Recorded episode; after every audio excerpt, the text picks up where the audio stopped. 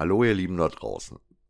Am heutigen Freitag gibt es mal wieder eine dieser undefinierbaren Folgen, die ich in die Kategorie Gerz Garstges Geblubber schiebe.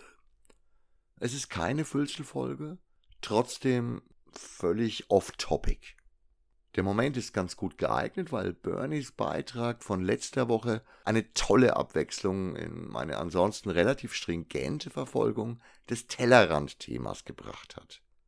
Natürlich habe ich weiterhin immer wieder Vorgespräche und Kontaktanbahnungen für die Tellerrandfolgen. Und wie ich bereits ein paar Mal berichtet habe, sind diese Gespräche, auch wenn das Hausieren und die Akquise neuer Gesprächspartner nach wie vor zäh und mühsam verläuft, immer wieder eine Bereicherung, geben neue Denkanstöße und öffnen neue Perspektiven. Gerade die Vorgespräche, die naturgemäß entspannter und weniger zielführend verlaufen, drehen sich oft auch um aktuelle Probleme, um Zukunftsängste und manchmal auch um die gute alte Zeit. Also gerne und allzu leicht springt man auf diesen Zug auf. Klar, schließlich ist eine der Standardfunktionen unserer persönlichen Festplatte, die Vergangenheit zu verklären. Durch den implementierten Filter des Erinnerungsoptimismus erinnern wir uns leichter an positive Aspekte und Erlebnisse und verdrängen negative Erfahrungen. Die persönliche rosa Brille. Dummerweise haben die Stimmen in meinem Kopf sehr unterschiedliche Versionen dieser rosa Brille. Entsprechend babylonisch sind oft die Gespräche, denn unfreiwilliger Zuhörer ich regelmäßig nach derlei anregenden Gesprächen werde. Manche der Stimmen kennt ihr bereits. Aber es gibt noch viel mehr.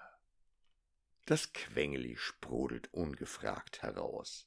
In unserer Jugend gab es den Kalten Krieg, die Blöcke, mit der No-Future-Bewegung eine mehr als deutlich spürbare Zukunftsangst, krasse soziale Ungerechtigkeiten, Kriege und Umbrüche in vielen Teilen der Welt, Hunger und Elend, die Angst vor dem atomaren Overkill, sauren Regen, das Waldsterben und sogar noch Kolonien und gelebte Apartheid und Rassismus. Also eigentlich kein Grund für eine rosa Brille. Den kennt ihr noch nicht. Steckt aber auch in mir. Der Universalgelehrte, der alles zu ergründen versucht. Ja nun, wenn ich so über die Unterschiede zwischen den 70ern und den 80ern unserer Jugend und dem Hier und Heute nachsinne, fallen mir Faktoren auf, die Raum für mögliche Erklärungen bieten warum es aus heutiger Sicht wie eine Abwärtsspirale wirkt. Zum einen ging es von unserer Geburt an gefühlt immer weiter bergauf. Der Kalte Krieg wurde beendet, die Blöcke sind zerfallen, Deutschland geeint und Mitte der 80er wurde das Klima gerettet mit dem Wiener Abkommen und dem Montreal-Protokoll. Quengeli kontert wieder ungefragt. Ja, die 90er Jahre waren ja eh nur Ekstase und Spaß. Die Konsumgesellschaft hat uns suggeriert, dass wir in Saus und Braus leben können. Jeder hat sich alles und selbst nichts geleistet. Es war doch eine einzige große Party. Kriege, Armut, Unterdrückung und Elend waren auf der anderen Seite der Welt. Kann man ja einfach ignorieren. Und wieder der Universalgelehrte. Ja, eben. Wenn du ein derartiges Zwischenhoch erlebst, kann alles danach nur noch von dieser Warte aus betrachtet werden. Deine perspektivische Wahrnehmung ist völlig verschoben. Und zum Zweiten hat sich ja seit dieser Zeit auch wahnsinnig viel getan. Quengeli platzt hasserfüllt heraus. Unsere ganze Welt ist drastisch kleiner geworden. Das weltweite Netz, die Digitalisierung, Globalisierung der Märkte, der andauernde ungefilterte Informations- und vor allem auch Meinungsfluss aus einer exponentiell wachsenden Anzahl von Quellen, jeder Depp ist seine eigene Presseagentur und verbreitet Halbwissen und zweifelhafte oder gar alternative Fakten.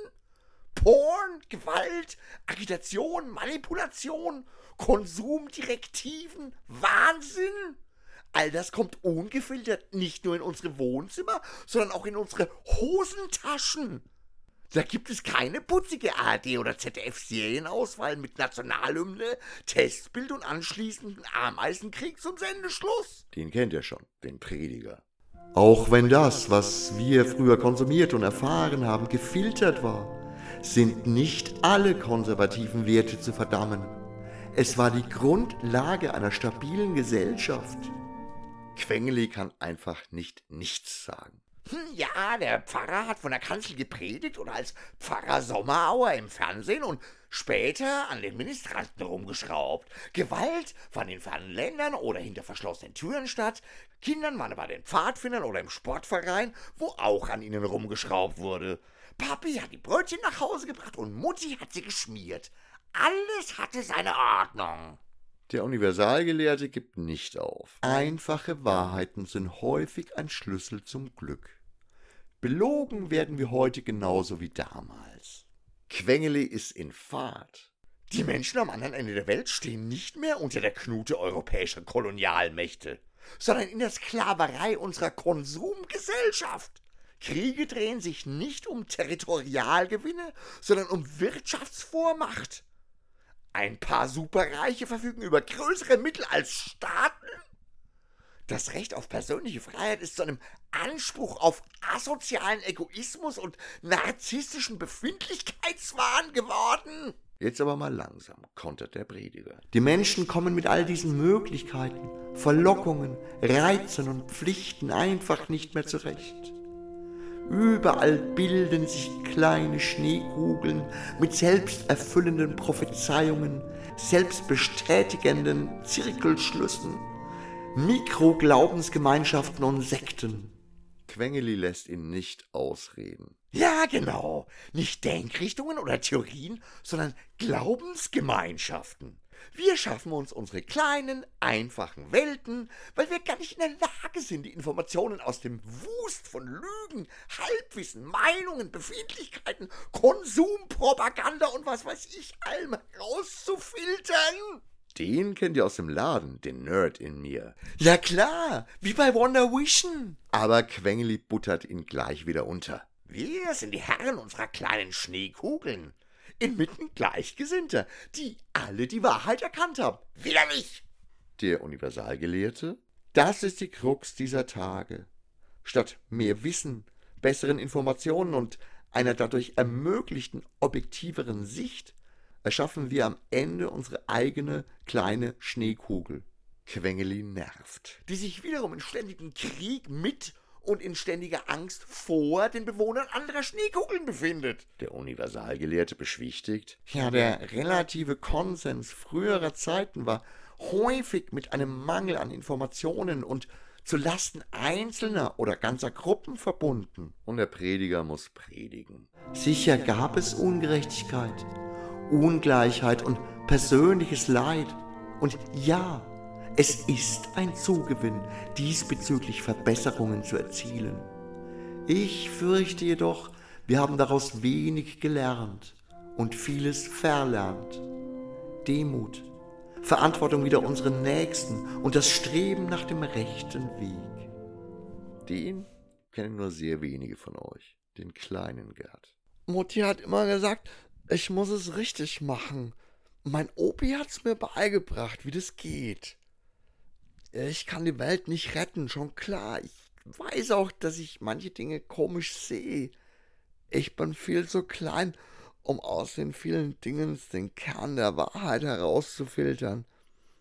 Das soll ich aber, hat mein Opi gesagt. Der Universalgelehrte kann das nicht derart stehen lassen.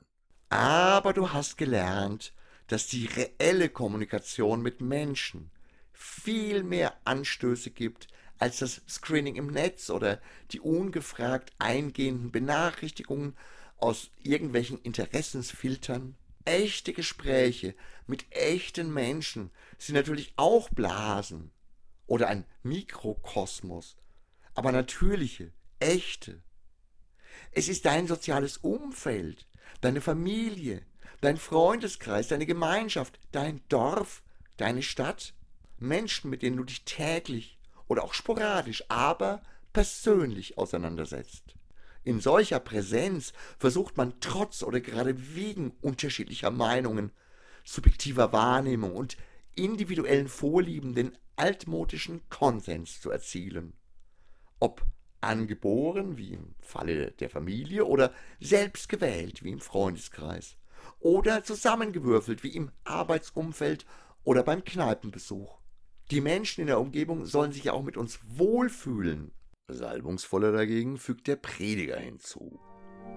Du sollst dich nicht selbst verleugnen. Du musst dir nicht widerspruchslos jeden Blödsinn anhören, aber solange du Teil einer Gemeinschaft bist, trägst du auch Verantwortung dafür. Und nochmal der kleine Gerd. Ich habe das aber nicht immer hinbekommen, auch wenn ich's versucht habe. Manchmal klappt's einfach nicht. Der Prediger beruhigt ihn. Fehler und Fehlverhalten sind genauso menschlich wie Irrungen und Wirrungen. Wir Menschen sind nicht göttlich. Quengel jetzt. Wenn wir es schon in unserem eigenen kleinen Mikrokosmos nicht auf die Kette bringen, nett und gesittet miteinander umzugehen, ohne Fäden, ohne Mobbing, ohne Streitereien, ohne unser Ego ständig als Standarte durch den Raum zu tragen, ohne gehässig und verletzend zu werden, ohne wirklich zuzuhören und den gemeinsamen Nenner als Basis zu feiern? Wenn wir schon das nicht hinbekommen, wie können wir dann auch nur im geringsten annehmen, dass durch Ideologien und Glaubensrichtungen getrennte Menschen zu einem Konsens und einem friedlichen Miteinander in der Lage wären? Der Prediger. Wir können die Probleme unserer Welt nicht lösen. Das wäre anmaßend.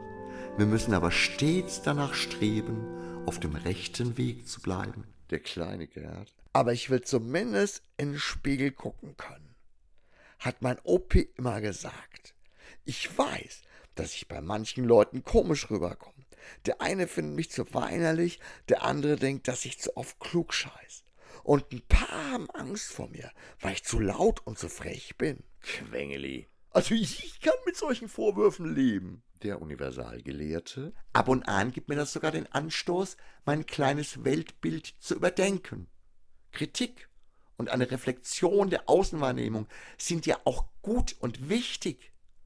Unterschiedliche Meinungen und Ansichten gehören auch in unserem Mikrokosmos dazu.